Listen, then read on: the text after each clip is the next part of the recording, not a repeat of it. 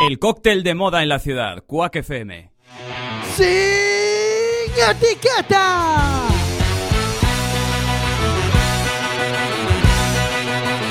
Quack FM, tu radio comunitaria. Radio Comunitaria 103.4 vas a escuchar sin etiquetas.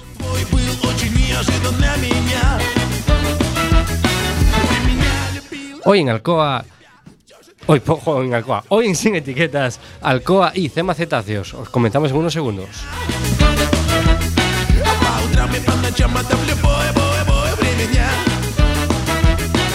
Тебе было все мало, ты меня западала И сказала, что устала Сука, убежала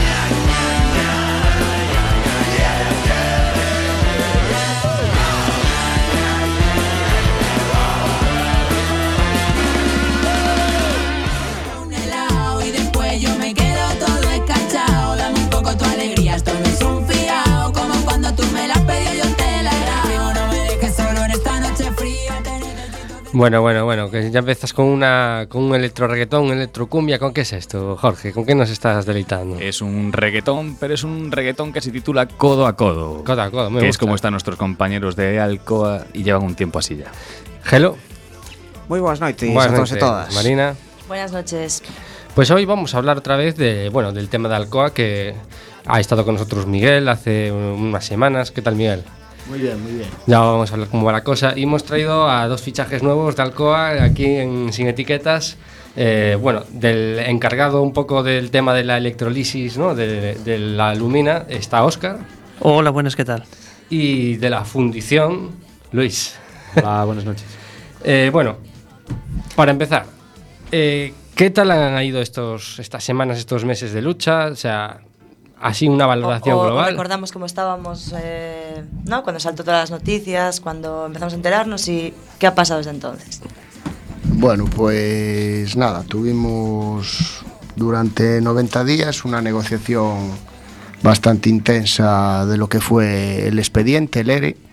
El, el gobierno nos pidió seis meses ahora de prórroga y en el cual durante todo este proceso de ERE siempre nos estuvo diciendo que aceptase, que aceptáramos prácticamente lo que decía la empresa porque necesitaba el gobierno seis meses para dese- desarrollar el estatuto electrointensivo y poder buscar una solución a pues tanto al empleo como, como a la empresa. Entonces ahora la pelota está en, en manos del gobierno, que fue el que nos pidió ese tiempo, en todo momento nos dijo que nos iba a garantizar el empleo y un plan industrial para, para la empresa. Esto será atractivo si ese estatuto electrointensivo desarrolla eh, energía barata y a un largo plazo.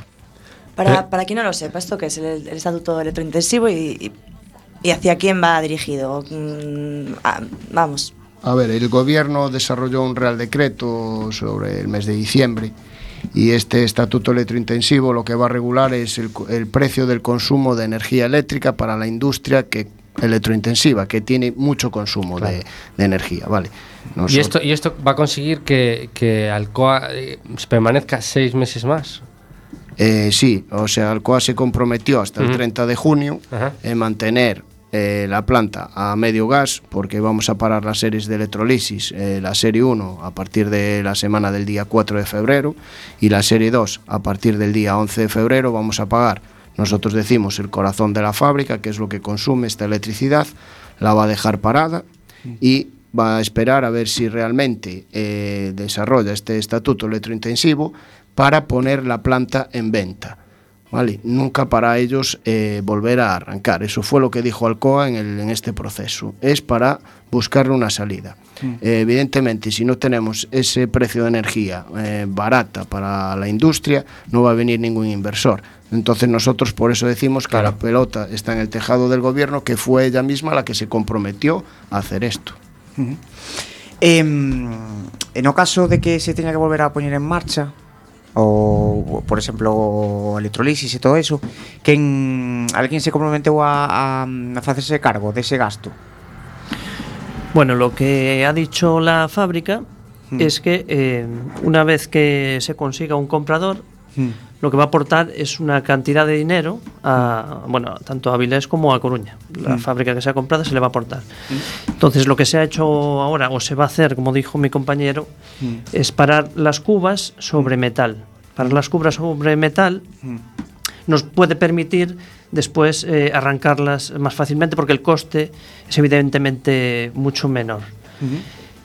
Y ese es el dinero que ellos aportan, bueno, pues para, para que esa empresa que venga se tiene que dar Mm. las condiciones de que estamos hablando, de que aparezca esa tarifa, pues, eh, pues para un poco esa ayuda a que a- al arranque de las cubas. Vale. Y esta, bueno, esta medida entonces eh, afecta a otras industrias que buscan, bueno, electrointensivas, ¿no? Como lo acabáis de decir. O sea, que no solo, no solo puede favorecer eh, a que vengan inversores a Alcoa, sino a otras industrias. Sí, sí, ahí está, por ejemplo, tenemos casi en la provincia de La Coruña tenemos gran parte de esa industria electrointensiva que consume mucha energía, mucha corriente, para hablar en términos más que entienda la gente. Tenemos a Ferroatlántica, tenemos a Celsa Atlantic, tenemos a Soguadenco, que es la antigua SGL Carbón, y no sé si me queda alguna por ahí, pero bueno, somos los grandes consumidores de energía. Sin esa tarifa energética, un precio competitivo, igual que tienen el resto de los países de la Unión Europea, Sí, y tanto sí. Francia, Italia como Alemania tienen eso regulado y tienen unos precios muchísimo más económicos que tiene ahora España. Por decir una cifra, ahora mismo no puede ninguna industria electrointensiva, ni tampoco en casa el particular pagar a 60 euros el megavatio. O sea, estos países del norte de Europa y Alemania, Francia e Italia andan entre 30 y 40 euros el megavatio, que eso es un precio razonable para que cualquier industria pueda ser competitiva en este país. Uh -huh. ¿Y notáis apoyo de esas industrias que se beneficiarían de, Bueno, que, que necesitan también como vosotros... eh, Claro, porque vosotros lo guisasteis el. el- Bueno, porque aquí está el yo, cocido, pero, imagino. pero eh, vosotros guisasteis, guisasteis el cocido, pero ahora quiere comer todo el mundo, supongo. Exactamente. ¿Sabes qué pasa? Que nuestro coste es el 40% de la producción. Somos, Claro. Nosotros decimos que transformamos la energía en aluminio. Sí, es el proceso donde más se consume energía eléctrica. Porque nosotros fundimos lo que es la alúmina a través de un arco eléctrico, de un ánodo y un cátodo. ¿vale? Entonces nosotros tenemos 272 cubas en serie electrolíticas, que es ahí donde hacemos el gran consumo. Por eso Alcoa quiere parar ahora esa parte porque es el gasto que le supone ahora económicamente y no quiere atarse a esa subasta de interrumpibilidad que hubo estos seis primeros Pero meses. hay una cosa que sin electrolisis no hay aluminio, no lo puedes separar, ¿no? Bueno, tendríamos el, el tema de la fundición bastante mermada porque al no tener el aporte del metal de las series, el único que se podría trabajar es con tema de refusión de chatarra o de lingote T o algo parecido a, ese sistema. Entonces, eh, Y, con eso obtenemos un aluminio de la, de la misma calidad. Bueno, la misma calidad sí, porque eh, al refundirla nosotros Ujú. la leamos o le, le añadimos lo que los la materia que necesita para, para poder formarse. Tarda Claro. más el proceso en poder Es más lento, en- claro. en llegar a, a- a poder hacer los tochos o las placas como hacíamos antes, claro. Y, pero suficiente para ser competitivo, ¿no? No, no sería igual de No es igual de competitivo, vale. Que quede, que quede aclarado, ¿no? Ay, Vale. pues, claro, supongo que por eso gastan tanta energía, ¿no? Ya, sí, sí, sí, claro. Esa manténdonos, eh, bueno, en todos estes meses eh, Notache deso apoio da xente do, do, da pé de calle na, na vosa loita Que, que a xente se, se, se miscui nesta loita Bueno, eh, lo notamos eh, cada vez que hacemos eh, una manifestación, ¿no? Eh, está claro que a los que los que te acompañan son pues tus amigos, eh, tus familiares, ¿no? Porque Mm. sienten que, que lo que está en riesgo son es tu puesto Pues de trabajo, ¿no? a, a fin de cuentas. Hmm. Eh, no, todavía no es igual, hay que decirlo, eh, esta ciudad que, por Hmm. ejemplo, que, que Avilés, ¿no? Hmm. Allí ha habido una manifestación de unas 50.000 personas y aquí movemos pues 5.000, 6.000 personas. Al final mm, deberíamos de ver que hay que ser solidarios, hay que ser solidarios porque hoy somos nosotros y mañana son otros. Y esto es un castillo de naipes, si empieza a caer una empresa siguen cayendo el resto. Y si nos queremos convertir en un país de servicios, pues Claro. deberíamos de comprender que hay que apoyar a la gente, cuando tiene un problema hay que estar ahí. Claro. Y de las marchas que habéis hecho, ¿cuál ha tenido así más repercusión mediática, por lo menos? A ver, lo más mediático es cuando empujas a alguien contra el ministerio. Eso fue lo más mediático. Allí salimos en 24 horas y en la sexta. Es triste que tengamos que llegar a, a eso, ¿no? Pero bueno, eh, a ver, las dos grandes manifestaciones que hicimos aquí en Coruña, desde La Payoza hasta la delegación del gobierno, está claro que no tenemos el apoyo industrial que tiene la comarca de Avilés, pero bueno, sí que colaboró la gente y tal. Eh, yo tengo un compañero que dice que nosotros no ganamos en cantidad, sino que ganamos en calidad. Nosotros le damos más colorido a todas las manifestaciones y jugamos nuestras, nuestras cartas. Pero bueno, eh, sí agradecer a todas las organizaciones y, y a toda la gente que, que está colaborando. Sí que notamos esta vez que eh, todo el mundo nos apoya en la ciudad, sí que cuando vamos por Madrid es, la gente conoce el problema de Alcoa y sí que realmente la gente se está volcando. Por eso eh, es- no es justo que un gobierno deje tirado a unos trabajadores y, y a la población ante una multinacional, que lo único que vino aquí fue a hacer negocio y, y quiere seguir haciendo negocio. Eh, respecto a esto, eh, los, las medidas, digamos, pactadas entre comillas con, eh, con el gobierno, ¿los trabajadores eh, estáis todos de acuerdo unánimemente, o sea, por unanimidad, o, o hay discrepancias entre vosotros de que se podría conseguir más? O... A ver, se hizo un referéndum de un preacuerdo que no nos quedaba otra que firmar, porque era eso morirse. Claro. Y a ver, no nos quedaba otra que aceptar eso. La verdad es que eh, por, muy- por un 91% la gente fue a eso, porque lo Sí, único sí. que nos vale de ese preacuerdo es que nos daba seis meses más de vida Claro. y seis meses más de lucha, que eso fue por lo que nosotros pues aceptamos, porque pues de no tener nada, tener seis meses para intentar seguir eh, luchando y buscar una solución y que el gobierno se comprometió Mm. cuando estábamos en esa reunión a mantener el empleo y el proyecto industrial, fue lo que nos llevó a nosotros a traer ese preacuerdo para presentárselo a la plantilla, que ese preacuerdo tenía que ser ratificado con, por la plantilla de ambas fábricas, Claro. No valía con que se ratificara. Y este, con esa, con este- vamos a, señaliz- a señalarlo, con este acuerdo se mantiene toda la plantilla.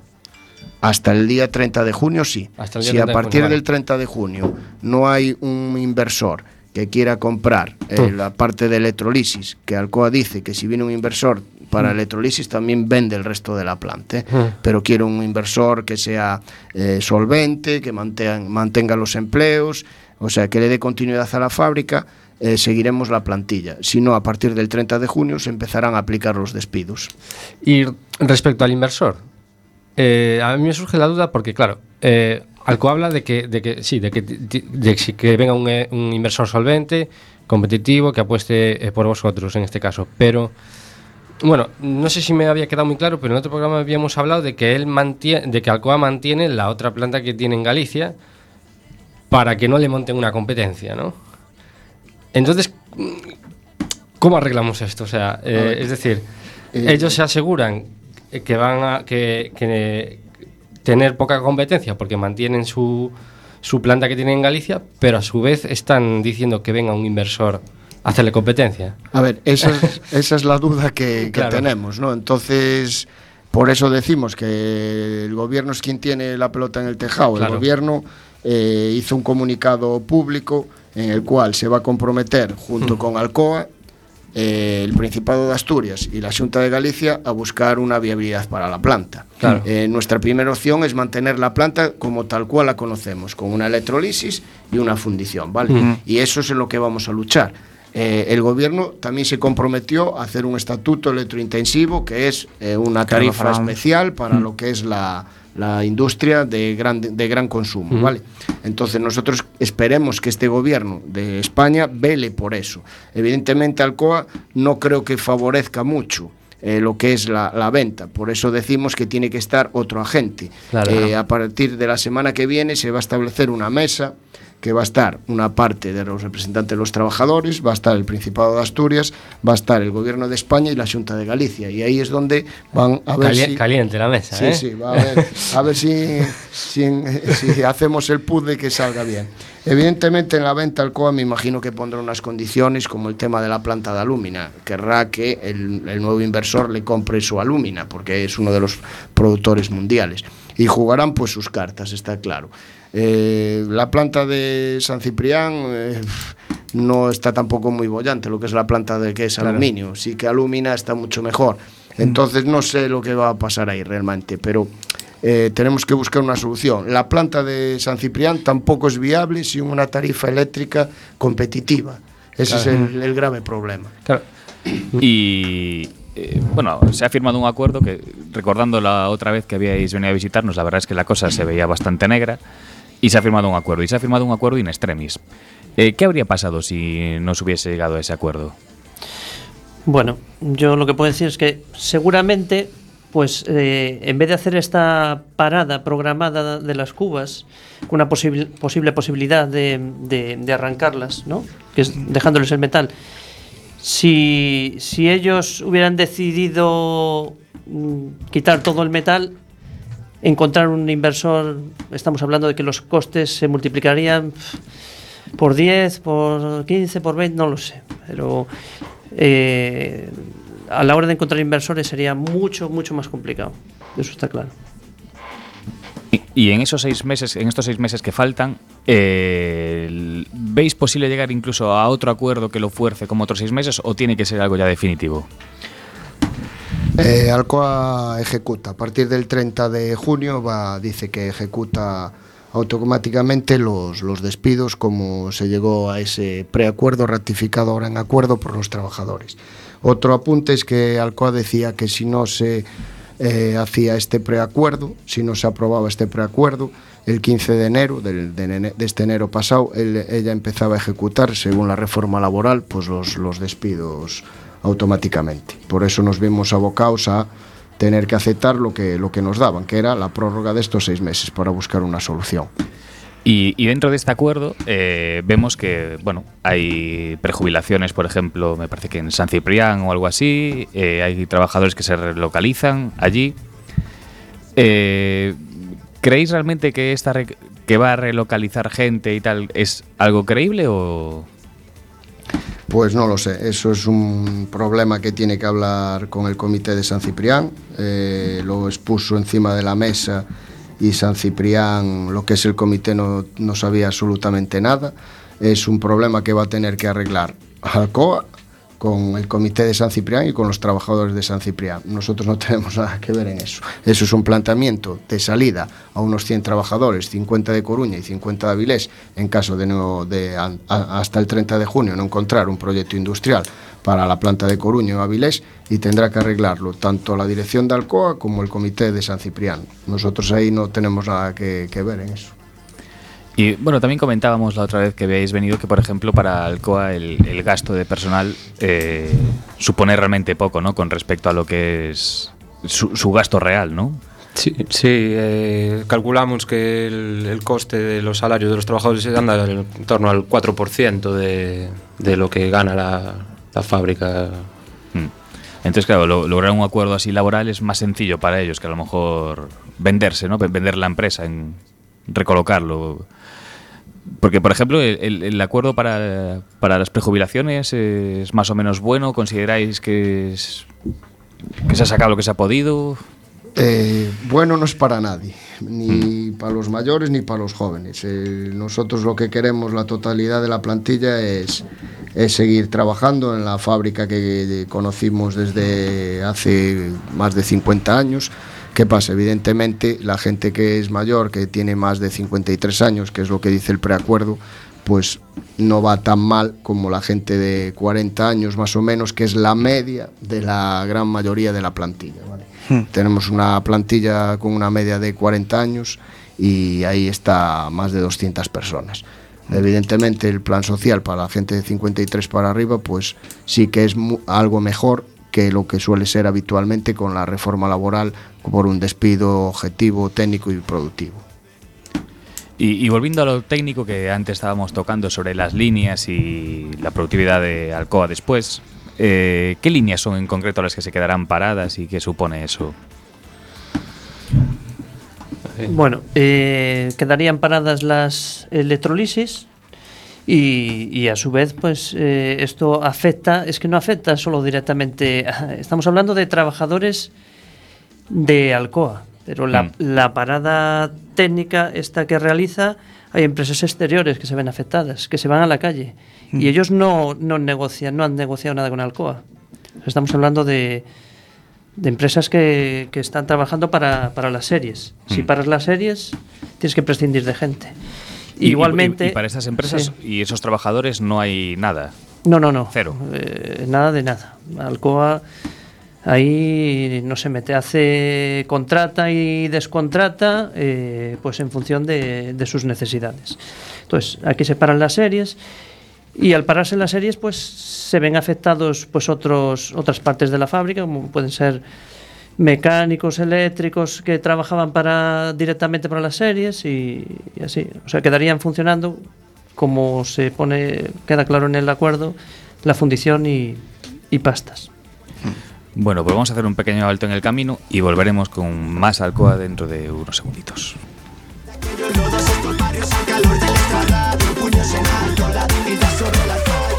che mi hanno adottato in cambio di una risata e chi di storia lungo le strade di una saggezza dimenticata di indomabili notti calde di gloria.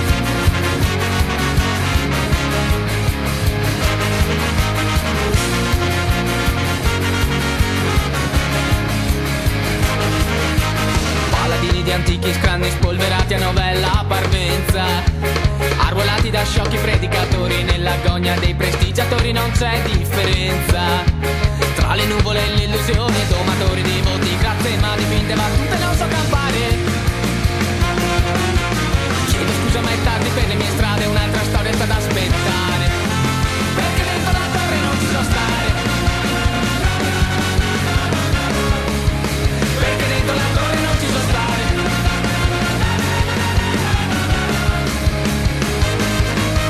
Quindi riconduco il cuore lontano da quel vecchio porto non c'è posto per un buffone lieto e saldo sull'equilibrio di un fatto risorto. Ma lontano dall'illusione se un domani istinto mi ammonirà. Che un circo instabile in delirio di libertà.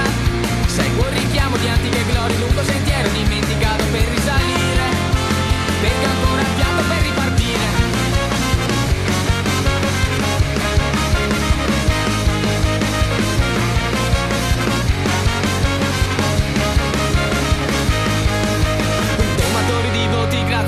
finte battute non so campare.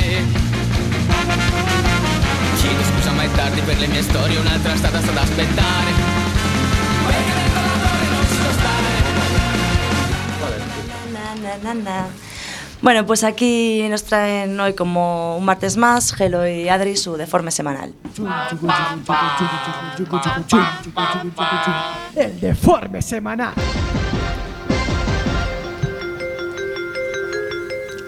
Detenido un octogenario por rayar coches en Vigo. Y lleva, y lleva años haciéndolo.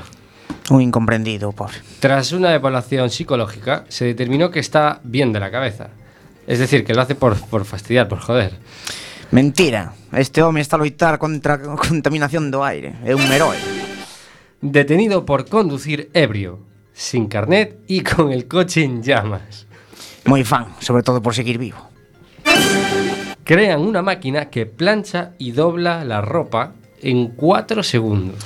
Bueno, planchar está sobrevalorado. E para dobrar non tardas tanto. Que me chamen cando acoplen con a lavadora e secadora. Bueno, habría que ver cómo dobla alguno, ¿eh? Bueno, bueno, eu doblo moi ben. Era y bo. vamos con la última noticia. Vendió un riñón para comprarse un iPhone y ahora está discapacitado por las secuelas que tuvo la operación. Eu creo que a selección natural foi a que creou as secuelas. Habría que ver si ahora vendiendo el iPhone le da para un riñón. Rebatía Freud, la tradición es larga desde Nietzsche hasta Unamuno, de Aristóteles a Darwin, desde Franco hasta Rajoy, de aquellos barros, estos lodos se forman- Y seguimos aquí en Sin Etiquetas con Alcoa. Recuerden que, que si quieren nos pueden llamar por teléfono. Y para eso tenemos el 881-01-2232 o bien nos podéis mandar un WhatsApp al 644 737303 o si preferéis nos podéis escribir al Facebook y al Twitter si os venís arriba. Pero bueno, Mejora, Pero mejora el posiblemente nadie Facebook. lo lea. Sí, mejor o Facebook, porque no mejora, el Twitter... fe- mejora el Facebook, que ya son muchas tareas para nuestro técnico de sonido, que está aquí a, a cuatro manos, y va a hacer un tensión, se va a sacar otras dos manos más. Bueno. Catro manos e catro pés. eh, Vol, voltando ca, Mm. ca entrevista, que aínda quedan cousas no tintero, eh, durante o período de negociación, durante estas protestas, houve algunha oferta mínimamente en serio ou intento de acercamento de algunha empresa, non sei, China ou que sei? Eh, a ver, o goberno China, por exemplo Está comprando todo joder. Ojalá nos compre os chinos eh, O goberno di que ten inversores Pero realmente encima da mesa non se, non se puxo ningún vale Eh, esto es una cosa que mm, no me queda clara. Es, es- entonces, eh, eh, son los inversores los que negocian con el gobierno y no con... Porque claro, la planta es propiedad de, de Alcoa. Correcto, correcto. Entonces, que aunque tiene que negociar es con Alcoa, ¿no? Eh, sí, pero no sé el pacto que tiene Alcoa con el gobierno Claro, o, vale, vale. o si el gobierno quiere meter Mm. baza ahí y Alcoa tal. El gobierno siempre se echa ahora flores diciendo que gracias a ellos hemos negociado, que la empresa en ningún momento quería haber entrado en una negociación y todo eso. Mm. A ver, nosotros no hemos negociado nada. Lo que hemos negociado es un plan social que no Claro. nos queda otra que un expediente, un ERE, que negociar. Es así, no nos queda otra. Claro, era, era o que falábamos antes, era eso ou a nada. Eso era o nada. Entonces, eh, tanto el gobierno como Alcoa sí que dicen que hubo eh, acercamientos de inversores, sí que dicen que hubo gente interesada en la fundición. ¿Por qué? Porque no está desarrollado ese marco energético estable para la industria electrointensiva, entonces nadie va, esto no es atractivo para ninguna empresa. Nosotros, desde los trabajadores, desde el comité, creemos que en el momento que haya una tarifa energética eh, estable y duradera en el tiempo, no seis meses como se está haciendo ahora, ni año Mm. a año como esta subasta, creemos que van a poder entrar inversores del sector del aluminio, porque vuelvo a decir, nuestra primera opción es mantener las fábricas como las conocemos, con Mm. una serie de electrolisis, producción de aluminio primario y una fundición, porque como bien decía mi compañero Luis, refundiendo no vamos a alcanzar ni la productividad ni, ni nada. O sea, nosotros queremos seguir siendo productores de aluminio primario porque en Galicia se sigue demandando mucho aluminio primario. Tenemos el entramado todo de Padrón, donde está eh, aluminio escortizo, que es eh, uno de los consumidores nuestros de aluminio más grandes que hay, y España es demandante de aluminio. Nosotros el sábado vamos a hacer una concentración en, en el puerto de Vigo y de Villagarcía porque no entendemos cómo se cierran nuestras plantas de producción de aluminio primario y se está importando del resto de países de la Unión Europea y fuera de la Unión Europea. Sí, y sobre eso quería quedar. ¿Y de, de qué? Y los, los, el aluminio que procede de, de fuera de, de la Unión Europea procedía de Arabia Saudí, ¿no? Sí, a ver, Alcoa tiene el 25% de la producción que tiene en Maden, en Arabia Saudí. Es más, eh, creo que nos cierran a nosotros para desviar esa producción, porque Maden tiene en estudio 600.000 toneladas. Si hacemos el 25% de las 600.000 toneladas, es prácticamente la producción de Coruña y Avilés. Eso está proyectado creo que para el 2020. Para el 2020. Lo que pasa es que Alcoa ya se está preparando el terreno. Y esos lingotes, bueno, barrotes o lo que sea de aluminio, ¿por dónde están viniendo?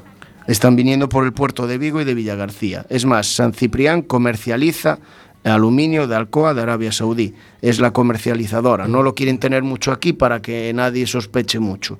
Pero aparte del de Arabia Saudí, de Maden, también están entrando de Rusal, de, de, de Hidro, de otras compañías competidoras de- con Alcoa, que Alcoa no es la número uno mundial. Ahora mismo debe ser la tercera o ya no sé si será la cuarta de aluminio primario. Y entonces pretendemos creer Alcoa que va que quiere au- auto, o sea, vender a, a la competencia una un sitio donde está creando ya su propio monopolio, trayendo lingotes desde fuera don- donde los trabajadores pues probablemente eh, no tengan los derechos laborales que tienen aquí. Y bueno, ¿entendéis por por dónde digo, no? Sí, como- en, este caso casi que lo Mm. laboral parece que nos quedamos con la idea de que no es lo- el coste, ¿no? El, Mm. el gran coste. Ya, no es el gran coste, es verdad. Pero, y en este caso, eh, por lo que nos está diciendo ahora Miguel, podemos empezar a pensar que Alcoa viene haciendo una planificación desde hace años. ¿Puede que aquí el gobierno español haya estado en el limbo? y no verse venir este hostiazo. Pues no sé si estuvo en el limbo. Evidentemente Alcoa estuvo recibiendo ayudas de todo tipo del, del gobierno español, o sea, de todos los españoles. Lo que no se puede permitir es que el gobierno del signo político que sea eh, autorice. Eh, haríamos el gran ridículo que una multinacional pueda hacer lo que le dé la gana en un país. O sea, el gobierno debe de velar por un sector como es el aluminio primario.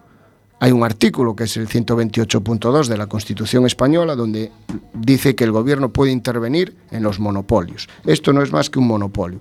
El gobierno no puede permitir que Alcoa haga lo que quiera. O sea, eh, yo no puedo cerrar las plantas y traer el aluminio de fuera. Eso sería una competencia desleal. Entonces, nosotros, yo po- eh, vuelvo a decir, el- la pelota está en el tejado del gobierno, que fue quien se comprometió a buscar una solución en estos seis meses y que dijo que le iba a buscar. Por eso sigo diciendo, quiero ver dónde está el gobierno, porque si no haría el ridículo mundial. O sea, todo el mundo nos da la razón, el gobierno nos da la razón, ¿qué va a hacer el gobierno?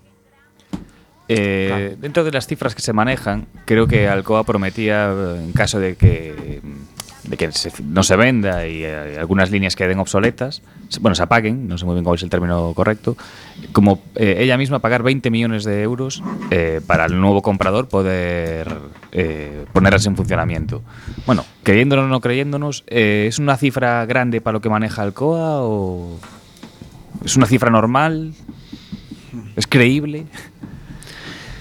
Bueno, viendo la cantidad de dinero que mueve Alcoa, podemos decir que es una cifra ínfima, ¿no? porque estamos hablando de ya lo que recibe solo por subvenciones, pues, pues excede, eh, eh, pues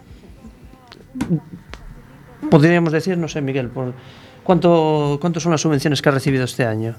O que, o que tienen previsión de recibir por el CO2 y por... Bueno, ahora no quieren recibir ninguna, porque, porque si reciben las del CO2 y las de interrumpibilidad, eh, Alcoa en Coruña en Avilés se ve comprometida a mantener el empleo. Por eso ella quiere parar lo Claro. que es la línea de, de series, que es donde tiene que reembolsar el máximo dinero. Dice que pierde 8 millones de euros mensuales. Entonces ella ahora mismo no quiere recibir ninguna, pero es mucho es muy superior a los 20 millones, vamos a decir la cifra, los 20 millones que quiere para rebrascar o reconstruir las cubas, ¿vale? ¿Qué son reconstruir las cubas? Eh, ahora mismo tenemos 100 cubas electrolíticas paradas. Esas 100 cubas andan sobre 100.000, 120.000 euros. Son 12 millones de euros. Tenemos eh, 172 en marcha. Esas cubas al parar, ahora las vamos a parar, eso eh, enfría. Al enfriar, pues hay contracciones y dilataciones. Cuando metamos otra vez tensión, eso vuelve a, a dilatar. Eso se puede eh, estropear, re- resquebrajar.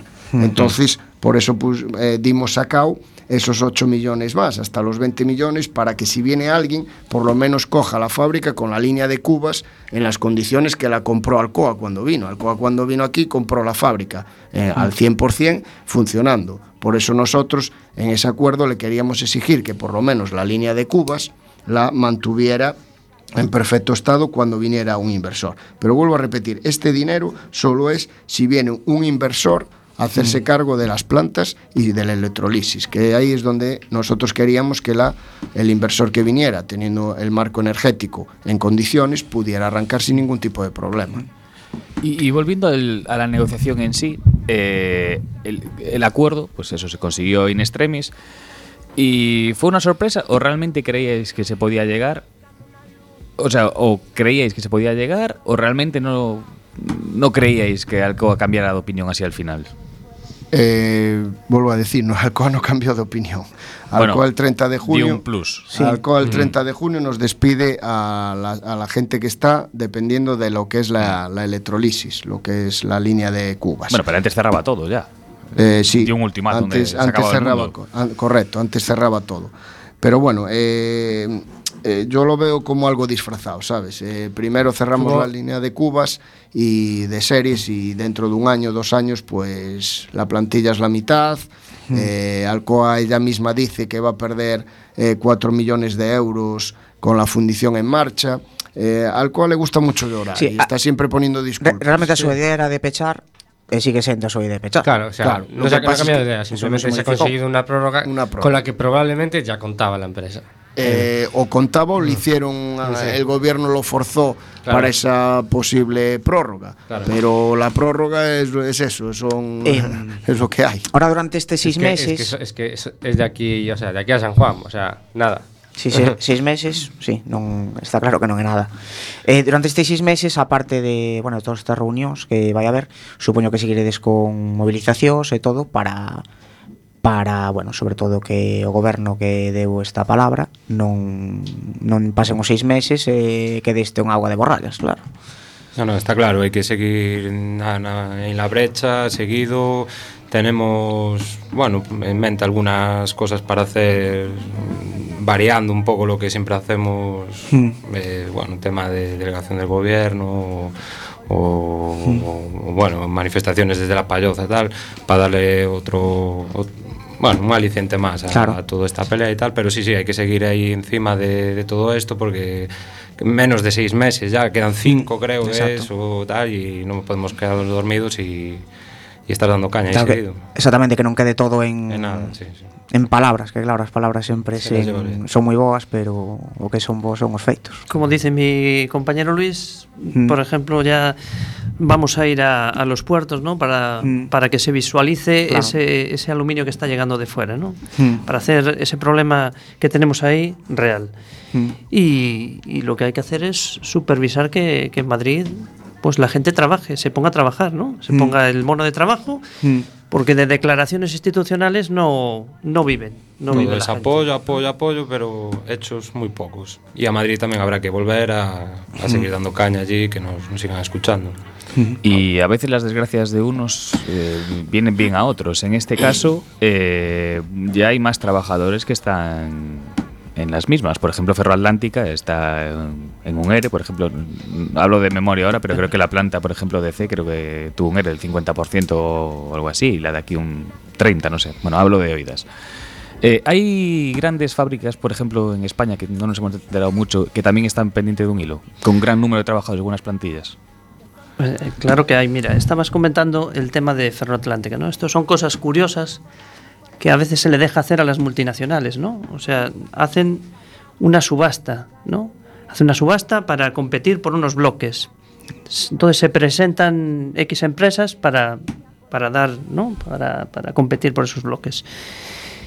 Y Alcoa este año, curiosamente, todos los años siempre espera hasta el último momento para coger sus bloques y a veces se queda se queda sin ellos y tiene que recurrir, como la última vez, a una segunda subasta. Este año coge los bloques a la primera, dejando en el aire eh, a otras empresas que se han quedado sin, sin esa participación. Y ahora, una vez que ha terminado ese proceso, dice que no quiere saber nada de no quiere saber nada porque va a parar las series. Pero ya ha metido en el ajo a otras empresas. Ferroatlántica a raíz de esa subasta declaró el ERE o sea estamos dejando jugar a las multinacionales con, con- con los trabajos de, de- sabes nos están utilizando están utilizando.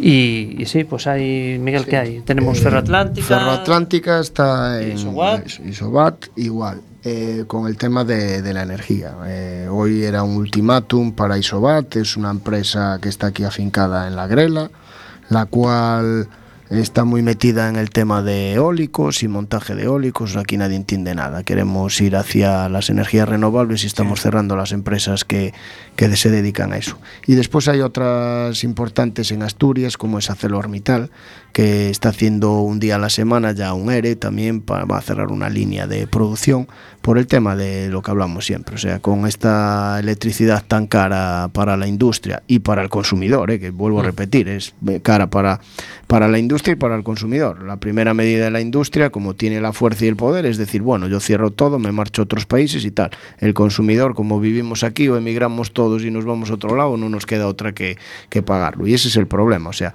somos el único país en el mundo que tenemos privatizado totalmente en manos de Alemania, Italia y, y Estados Unidos el, el sistema eléctrico español. O sea, las grandes empresas como es Naturgy, eh, Endesa, y Iberdrola están participadas todo por por, eh, por capitales fu- de fuera extranjeros de aquí. Eh, los España no tiene ningún tipo de control sobre estas empresas. Entonces pagamos lo que ellos quieren. Y nos, eh, nos ha tocado el gordo, el primer, segundo y tercer premio en cuanto a las industrias electrointensivas que tienen problemas. O sea, hablamos de Asturias y Galicia. Madrid no les ha tocado ni una pedrea ni nada. O sea, Eh, está concentrado por, por el tema de, sobre todo el tema de la energía, o sea, cuando se montaron las empresas en el norte de España, no se montaron por casualidad, o sea, aquí se montaron por los grandes saltos de agua, por la energía que había, estos grandes consumidores, igual que pasa en Asturias, ¿sabes? Se montó por eso, entonces, pues es donde está más concentrado, sobre todo Asturias, Asturias tiene casi todo el, el, el proyecto el proyecto industrial y el País Vasco también, ¿sabes? Sobre Mm. toda la zona norte fue, es el tema industrial. Ya te digo, las empresas de aluminio no se montaron eh, por casualidad, San Cipriano se montó allí, Claro, tenemos Aspontes al lado, aquí se montó por el tema de los saltos de agua y,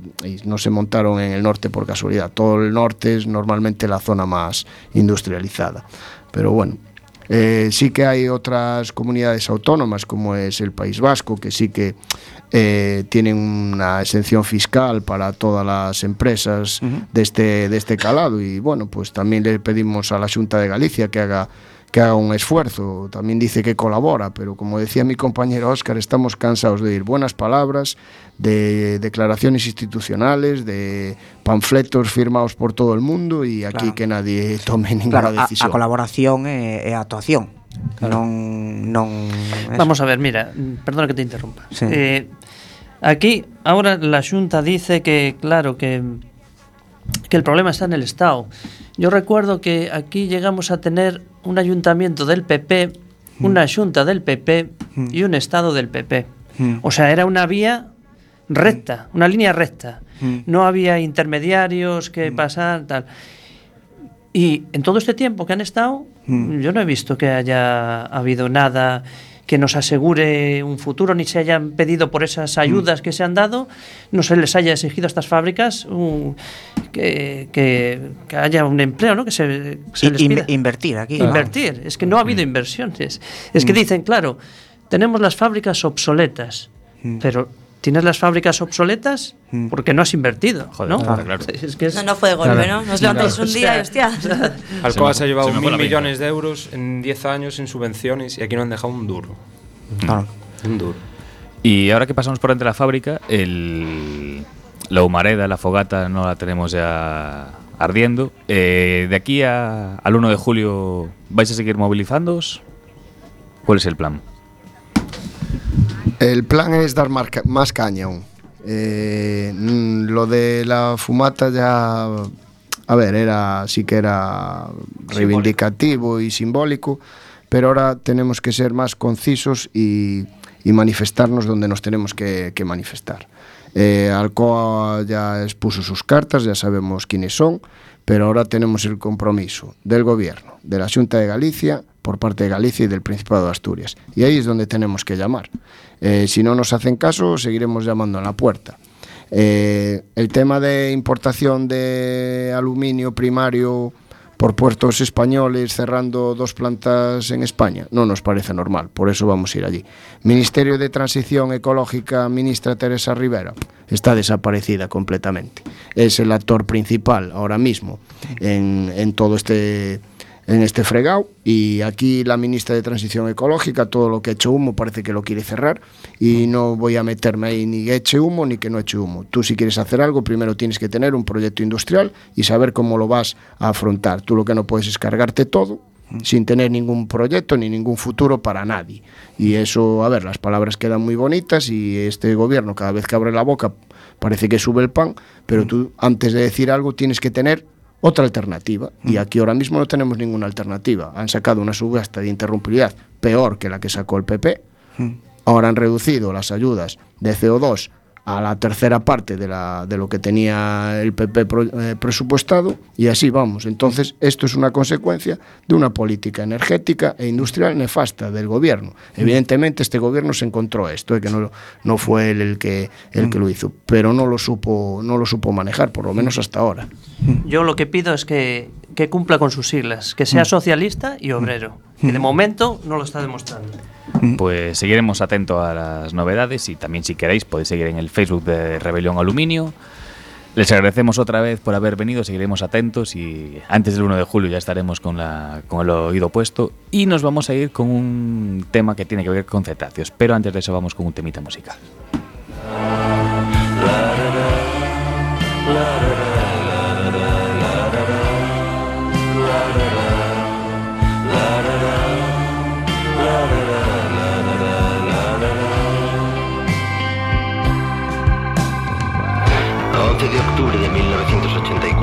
Una ballena de la especie rorcual aparece varada en la playa de San Lorenzo en un lugar cercano a la desembocadura del río Piles. Manolín el de Cimavilla fue el primero que la vio y se llevó un gran susto. Pronto se corrió la voz por toda la ciudad. Un guaje llamado Shuaku exclamó, tiene que pesar 100 kilos por lo menos.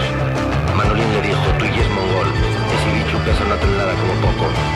El cetáceo pesaba en realidad 60 toneladas y medía cerca de 22 metros. A lo largo de la mañana fue desfilando gente por la playa, gente que iba a ver al mamífero. Al principio con miedo, que muy pronto vencieron para acariciar junto al mar al animal. Todo el mundo quiso acariciar junto al mar al Bueno, tenemos eh, al otro lado del teléfono a un representante de, de- de- un o una representante de CEMA. Hola. Hola, ¿Con quién hablamos? Buenas ¿Con quién noches. hablamos? hola, soy Alfredo López. de Cemo. Bueno, en primer lugar, eh, que seguramente algunos muchos oyentes se lo estén preguntando, ¿qué es CEMA? Pois tema é a coordinadora para o estudo dos mamíferos mariños é unha asociación que leva pois funcionando dende o ano 1990. E, e a que se a que basicamente que, que acciones eh, lleváis a cabo? Bueno, pois os objetivos da entidade pois o, é o estudio, investigación e conservación das tartarugas e mamíferos mariños en Galicia. Uh -huh. E, bueno, sois... Eh, eh, realizáis tamén eh, con varamientos, ¿no? Sí, dentro dos labores que, que se levan a cabo na, na entidade, pois mm. eh, se atende aos animais varados, eh, mm. Eh, se trata de recuperar algúns deles que están varados vivos, mm. eh, se fai estudio das poboacións e tamén pois facemos labores de, de, de divulgación sobre estas especies. Mm. Nestes principios de neste principios de ano que, bueno, hubo así bastantes varamentos na, na, nas praias aquí de nosa comunidade.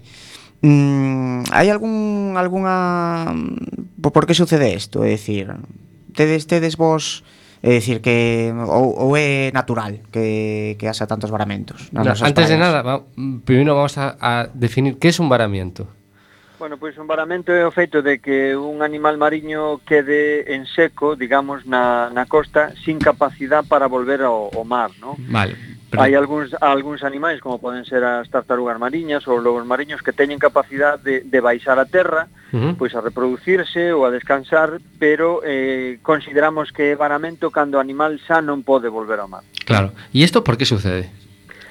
Bueno, eh, poden ser mm, moitas as causas eh, polas cales suceden os varamentos. A maior parte dos casos os animais xa están mortos, uh Hai unha media de 256 varamentos ao ano, dos cales pois a maior parte son cetáceos e son animais eh, varados mortos, non?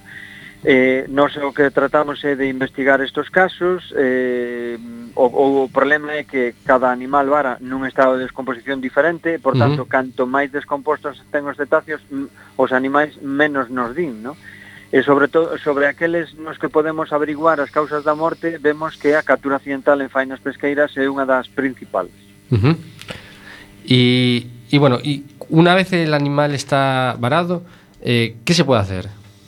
Eh, aparte de, de mm. bueno, de chamar vos a vos, de dar mm. aviso 112, que, que sería interesante facer a este animal? Deixalo ou mollarlle? Ou... En principio, en principio sempre dar o, o aviso canto antes, uh eh? porque eh, o, lógicamente podemos ter unha idea básica de que facer, igual que cando encontramos un accidentado, unha persona que lle dá un infarto, podemos ter unha, unha idea básica de que facer, pero posiblemente pois non saibamos facer todo o que hace que facer, non?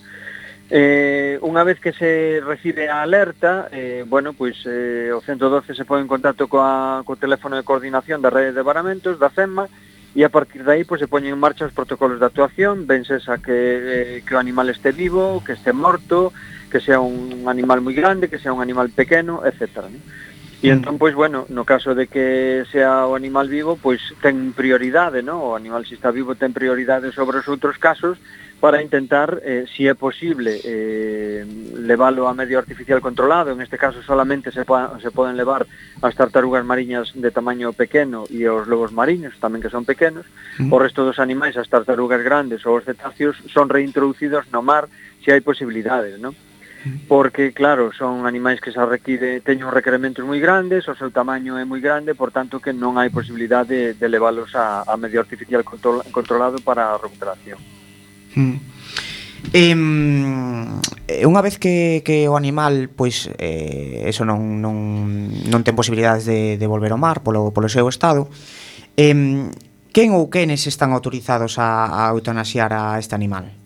A ver, eh, calquer asistencia que se faga sobre os animais, eh, sobre estas especies eh, das que estamos falando, que son especies protegidas, precisan de autorización. É dicir, os equipos da CEMA están autorizados expresamente pola, pola Dirección Xeral de Patrimonio Natural da Xunta de Galicia para facer ese labor. ¿no? Sí. E ese labor mm, consiste en varias cousas, tan só, pois, recoller mostras de un animal morto e trasladalas a outro sitio, eso está limitado pola legislación, por tanto que tan só para iso faría falta eh, autorización. Hmm. máis Mais aínda para eh, tratar, asistir ou trasladar a un animal varado vivo e máis aínda tamén para que eh, si a situación eh, non hai outra alternativa, se, se a situación o require, eh, habría que eutanasiar ese animal. Non?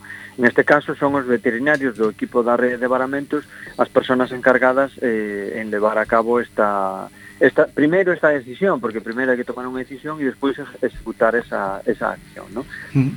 En todo caso, estos son mm, casos moi extremos, non? Eh, tan só o 10% dos animais aparecen varados vivos e na maior parte dos casos eh, se intenta reintroducilos no mar e solamente unha pequena cantidade ou unha pequena proporción destes casos van a ser eh, eutanasiados. ¿no? Mm. Eh, existen grupos eh, creados de voluntarios tamén? Sí, a CEMA dende, o seu, dende a súa creación nos anos 90 pois eh, estuvo composta por diferentes eh, colectivos, non? Como, por exemplo, o colectivo Ana Banda Guarda, colectivo ecologista do, do Sanlés do, do, do Grove, Adega, eh, bueno, hai varios eh, colectivos que fun, fundaron a CEMA e esos colectivos, a, algúns deles tiñan un carácter local, non? E, a, e ademais, pois a CEMA tamén puxo en marcha algúns outros eh, colectivos que, eh, bueno, pois ao longo da costa poden ir colaborando na asistencia aos animais, a recollida de información, A parte deso, a CEMA pois conta cunha unidade móvil que é a encargada pois da recollida de mostras e de, de, do que é a asistencia máis máis técnica, non por así decir. Mm. Eh, e paste, existen a parte de, bueno, deste de, de grupos creados de voluntario, existen cursos de protocolos de varamentos? Bueno, todos os anos procuramos facer labores formativas eh, ou de carácter divulgativo para explicar un pouco esta situación eh, e tamén para ir formando as persoas para colaborar na rede de varamentos. No, nos últimos anos eh, fixemos varios cursos, tanto na Coruña como en Vigo como en Lugo, Este ano non os temos previsto porque, bueno, a verdad que os cursos eh, para nós é un esforzo moi grande e moitas veces pois son ruinosos desde o punto de vista económico e, bueno, pois xa levamos varios anos acumulando débeda, por así decirlo, por esta xa. causa e, e este ano pois non os vamos a poder facer. Pero sí que hai intención non, non vamos a poder facer cursos tan extensivos, non un curso de tantas horas. Pois, pero digamos que a labor formativa se fai diariamente pois na unidade de cuidados intensivos, pois na, colaborando coas unidades móviles, eh, etc. Decir, hai xente voluntaria que está colaborando continuamente e formándose en toda, este, en, en toda esta labor. Hmm. Eh, tamén nos preguntaban, eh, facemos a pregunta desde aquí, eh, que se, se existía a posibilidade de, antes xa nos contabas o, bueno, o protocolo para eutanasiar, se, se había posibilidade de, de crear un, un equipo galego de veterinario por zonas, é dicir, por exemplo, na Costa da Morte ou zonas Rías Baixas ou eso.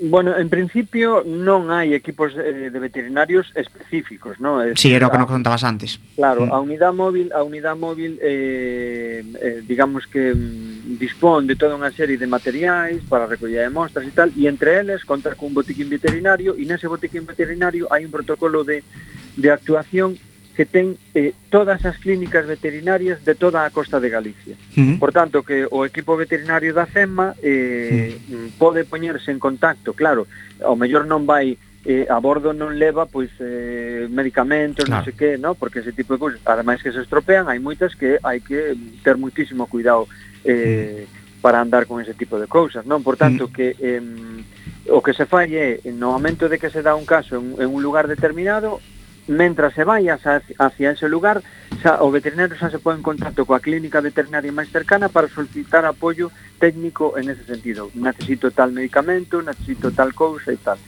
entonces non existe, mm, de feito, pois esos equipos veterinarios locales, como ti dis, pero en todo caso sí que existe, digamos, ese mecanismo para poder en, en calquer momento contactar co veterinario, digamos, de guarda que poida apoiar pois a, a, o equipo veterinario da cena. Vale. Bueno, pois imos ir despedindo a entrevista. Moitas graciñas, Alfredo, por ilustrarnos neste momento. Eh, encomendamos a outro momento no que atopemos outro varamento por aí para poder botar un pouco de luz eh, na xente porque, bueno, habrá que ver unha balea varada é unha cousa bastante chamativa. Moi ben, pois moitas gracias ah, a, por, pola oportunidade de poder falar un poquinho desto e gracias a todos os entes. Gracias a ti. Deica logo, Alfredo. Pues. Bueno, pois imos irnos despedindo Moitas graciñas de novo os compañeros do Comité de Empresa de, de Alcoa Por estar aquí connosco E vémonos para a semana que ven. Boa semana Adri, boa semana Gelo, boa semana Mariña. Moi boas noites. Moi boas noites a todos. E ojo al temazo. Besos.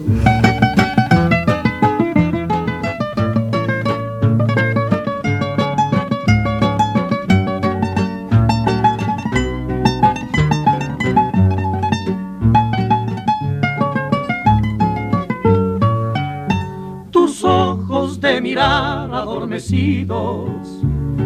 Tienen la placidez del agua en calma y muestran en su fondo